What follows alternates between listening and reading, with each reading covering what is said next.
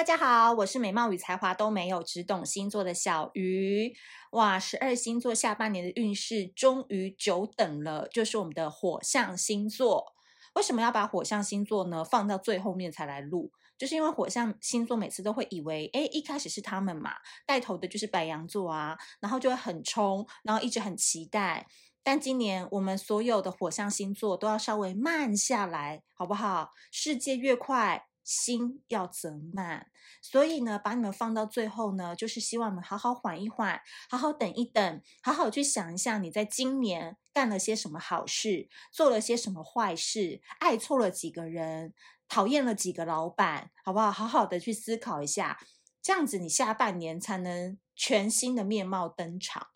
虽然说这个六月真的是有够热的，就是我现在。录 podcast 的地方就是在我的房间，然后我房间就是一个有一个很大的落地窗，所以现在就是一直被吸晒到一个非常热的程度。所以我每一次在讲这个那个下半年运势的时候，都会挂 turbo，就是非常非常快速的讲，希望大家可以包容一下。那这边呢，一开始要跟大家说，就是我们的小爱卡恋爱症。情欲生活指引卡现阶段正在热烈的募集问卷当中。那如果你是对牌卡有兴趣啊，或者是你以前买过小副卡觉得很好玩，或者是你身边有文青、设计师喜欢这种汤汤水水、呃潮湿潮湿的牌卡啊，或者是当做收藏品的话，都欢迎帮我们填写问卷。不但呢，你可以在小鱼星座的粉砖置顶文可以去填，你也可以在这个 podcast 的资讯栏当中去填写，都欢迎大家多多的帮忙。那其实今天在录 podcast 的时间呢，有一个还蛮好笑的事情，就是因为我前一阵子就是参加了那个不务正业的录影，你们可能第一次有人听说不务正业吗？就是。罗时丰，对，我们歌坛的常青树罗时丰，他在转型成为 YouTuber 以后，然后他就是经营了频道，然后频道还蛮多人的，就是三四十万人吧。然后就是有一个特辑叫做全联，就是要那个外送到你家，就是要很快速的送东西给你。然后有征求一些很有趣的故事，然后那时候我的经纪人就瞒着我，就是去报名，然后我们就选上。哎，我们小鱼星座还没有能力大到走后门哦，希望以后都可以走后门，好不好？我们还是用一般的参赛规则去的，因为他就说啊，小鱼星座我们可以定位为是台湾最红不起来的星座老师。那我超级爱这个 slogan 的，以后我就会跟大家说，小鱼星座是一个什么样的星座平台，就是一个红不起来的一个星座平台。I love it。所以就是大家可能在听完的时候，应该已经播了，就是他是在。呃，一个星期五播嘛，那你们都会可以回头去看小鱼星座的分享，还有那个不务正业的 YouTube 频道，然后在下面多多留言，帮我说好话。因为不务正业竟然连萧敬腾都会去留言呢，可见这个频道真的好厉害，好强哦。那也非常开心，就是他们的拍摄单位给我们小鱼星座有一个曝光的机会，感恩呐、好的，那今天呢，我们要讲到就是火象星座的下半年运势嘛。那首先我们要讲到就是太阳上升落到了白羊座，白羊座呢，这次我给他们的匾额叫做提升自我能见度，桃花好运爆棚。那为什么呢？因为其实太阳上升呢，落到了这个白羊座的朋友呢，其实，在二零二一年的时候，因为你的木土在十一宫，十一宫是一个水瓶座掌管的一个宫位，就是变成是你很需要外援、外援、外援支援的援、缘分的缘都可以，然后团体互相合作，关注社会议题，要向外扩张，向外去寻求连结跟合作的一年。所以，其实你在二零二一年的时候，你就会发现说，你对于自己私领域的事情，你可能已经很多不感兴趣了。例如，你可能对感情没放那么多重力了，或者是你对呃朋友的经营，你可能全部都换了一个新一轮，或者是说你加入了很多团队，有没有？啊、比如说最近东升直销很很强，很火嘛。那可能你有可能就去参加了直销团队啊、保险团队啊，多赚点钱。就导团队的，你可能就会加入了，或者是说你可能就开始呃参加很多聚会、社群活动，不论线上现在应该都是线上啦，所以就交了很多很多新的朋友。那这对你来讲都是一件好事，因为其实下半年开始，白羊座的朋友不但在职场上面表现出色出色，更容易因为自己在不同的交友圈当中发现了自己的魅力，发现了自己被喜欢的特质，所以你也可以开始反向思考，是说原来我可爱的点在那，原来我被人喜欢的特质是这个，所以你开始懂得维护你自己的自尊心。所以维护自己的自尊心，就是说你懂得更爱你自己。当然，我们很多人都会说什么叫做爱自己嘛，好像都很屁，大家都会讲。可是我觉得爱自己有一个很前提是不要爱错地方，就是你不要爱到你自己自私自利，然后你以为自己就是一个就是很很很自制的人，可能你就是一个很可爱的人，你应该爱自己就是笑容满面的那个模样，不要对自己认知有所错误啦。我的意思是这样，所以下半年开始，你要每天笑容满面，你就会人见人爱，迎来各种桃花。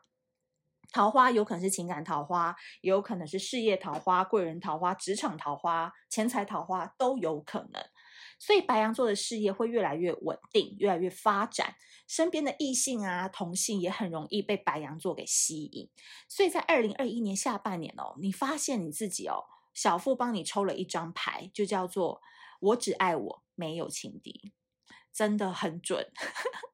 有可能很多白羊座在下半年就灰单了，或者就是呃不想再谈感情了，就把自己放到最前面，所以你才会发现说，原来你只要爱你自己，你就不会去担心任何的感情会有情敌的产生啊，哪怕这个情敌可能是前任，可能是小三，可能是他妈妈，可能是他的工作等等，你只要把你自己放在最前面，就会发现说很多事情就是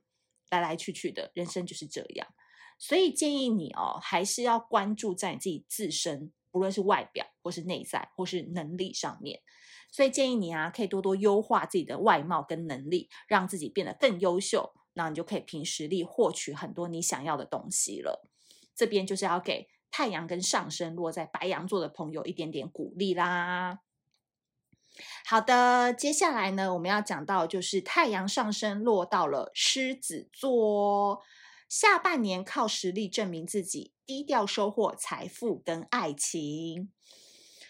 嗯，很多狮子座在今年应该会面临身份上的转变，不论是呃职称的改变，或者是从单数变成双数，或者是你变成了一个爸爸或妈妈，很多职称上的位置，或者是你要担任的责任，可能都有所不同了。那因为今年木土在狮子座对宫，所以只要你们人缘好，就会有贵人来相助，带你们住上顶层公寓。阿姨，我不想再努力，等等。那上半年我不得不说，其实狮子座过得有点胆战心惊，因为很多身份的转变嘛，我刚才前面有提到，或是职涯规划的改变等等，很多新的领域啊，跟新的尝试都会在狮子座的身上发生，所以随机应变很重要。就是有可能狮子座很喜欢做计划，但是他就会发现说，这在计划可能在五月份的时候已经不通用了，他要赶紧再做下一份的计划，所以计划不要做太长。我自己个人感觉啦，当然有可能每个人想法不一样，因为就是大概做做个大概就好。因为有时候很多东西真的是随时要做改变，随时因应趋势的变化来做一些相对应的出手。对，不过幸好这个狮子座，因为不是吃素的，因为狮子都吃肉嘛，肉食性动物，所以他只要稍微调整好，他们超级会转念的，随机应变的能力非常强，所以对他们来讲。转念就是转运，对不对？很多狮子座啊，就像我朋友，他们虽然也很爱算塔罗牌啊、算命啊什么各种，但是他们算完，他们都会有自己一套解读的方式。我发现狮子座不太全盘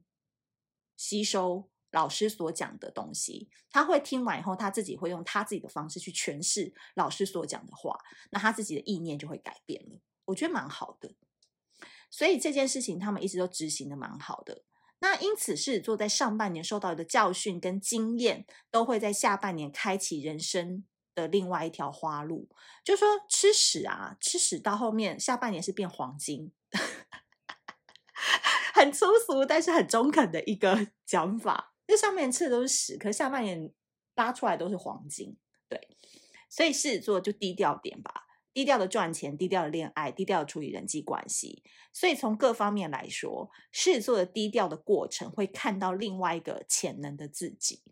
因为你们过去很难低调嘛，所以在低调的过程当中，你反而会发现自己有很多不同的超能力，慢慢的展现。因为你需要沉潜，需要安静的去看自己的变化。所以等到你真的获得成功，你低调的进行，大家才会发现说：“我靠，你怎么做到的？你怎么那么厉害？我们都没看你在干嘛，你怎么就做到这一切了？”等等等，类似这样。所以今天呢，小富牌卡要特别提醒你，叫做“只有滞销的商品才需要很长的文案”。我再念一次哦，因为有可能你们可能听不太懂，“只有滞销的商品才需要很长的文案”，就是说。东西卖不出去，才需要一直告诉大家我有多好，我有多棒，希望你来买嘛。但是有可能爱马仕的包包一发，或者是 Nike 的球鞋一发，就放张照片，只是预购就被抢光了。就是热销品好像都不需要发很多的文案放上去，大家就想买了。所以你其实是要努力的让自己低调，去变成那个热销品，或是那奢侈品。而不是一直张牙舞爪的告诉大家说，来买我买我，我有多棒，我有多好这样子。所以意思是说，狮子座要把自己当成是奢侈品，不需要太长的文案证明自己。好啦，哇，我们今天这个非常浓缩版本，我觉得很好，效率很高。大家就是张开耳朵，好好的听。那听完之后，记得苹果 iOS 系统的朋友要帮我多多留言跟五星好评。我一直在强调这件事情，很多人都没有做，希望你们可以帮忙，好不好？多多帮忙。好，那我们最后一个就要讲到，今年真的是久等了，因为我也是这一组的。就是太阳上升落到了射手座，射手座叫做准备断舍离，拓展新圈子，边走边看，随机应变。二零二一年，其实这一整年，射手座告别了很多。过去纠缠已久的局面跟人际关系，有些人可能离职、分手、搬家、远距离，或是转变长期习惯的方式。就是可能你原本在大企业工作，可是你今年突然很想要做自媒体，很想要自己创业，所以毅然决然的终于离开了工作十年的公司，或者是有些射手座的人离开了婚姻，离开了远距离，离开了一段感情等等，很多啦，就是。嗯，今年就是你发现你好像不太需要很多外在的 care，觉得你只想做你自己，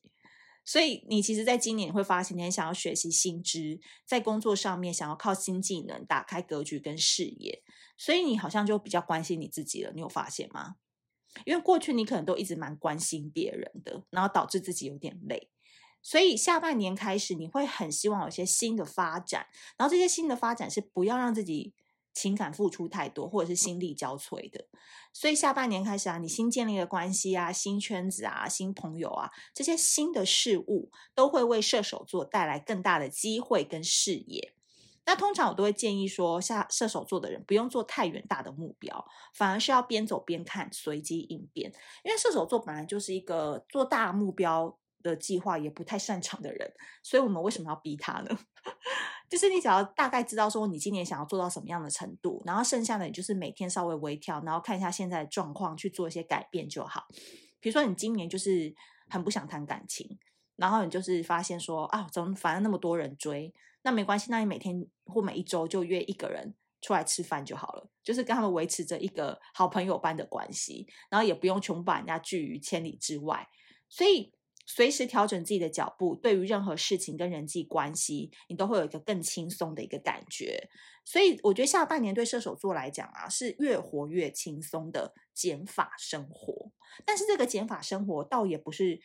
嗯，隔离自己或是刻意让自己不要去触碰，而是你知道自己更能。把 focus 的专注力会放在哪里？比如说，你开辟了一一群新的朋友，一群新的圈子，你觉得现阶段他们带给你的精神上或者是收获上，是你非常需要经营的。你可能在下半年就会把主力放在那边，而不是过去很像是分散型投资，哪里都有一点，哪里都有一点，然后导致没有什么整体的收获。所以，同样的，